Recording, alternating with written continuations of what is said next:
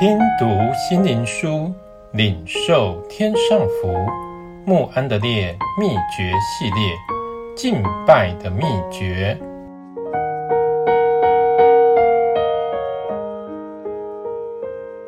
第一日，真实的敬拜。你要敬拜神。启示录二十二章第九节。那些曾读过代祷的秘诀的人问说：“为什么祷告和代祷并没有带来大的喜乐呢？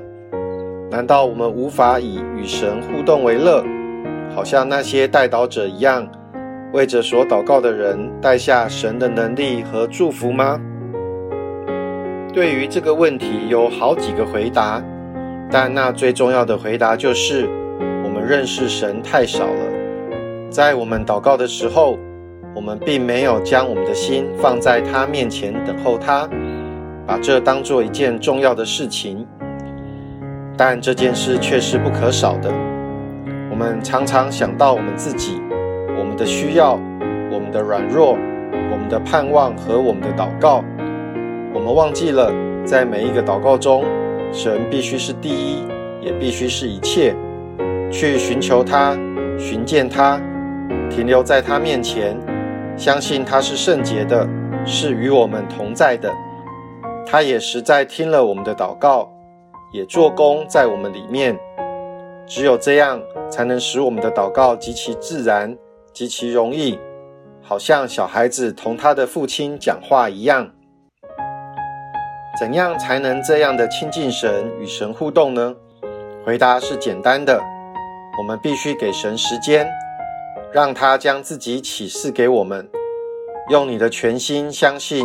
当你将自己谦卑敬虔地献给神的时候，他就听你的祷告。但是如果你不给他时间，不安静在他面前，你就不能得着这个。不是人数的众多和你祷告话语的热切会使祷告有力量。祷告的力量是在于有一个活的信心。相信神自己要将你和你的祷告带到他慈爱的心里。到了神的时候，他就要给你印证，你的祷告必蒙垂听。本书的用意是要帮助你在每一个祷告里去认识那一条遇见神的路。我们每天要给你一些话语，使你借着这些话，叫你的心能俯伏在神面前等候他。使这些话又真又活地成为你的经历。今天就用这些话语来开始。哦，我的主，我将我的心举起向着你，安静地俯伏在神面前，相信神正在看着你，还要启示神的同在。我的心渴慕神，渴慕那活的神。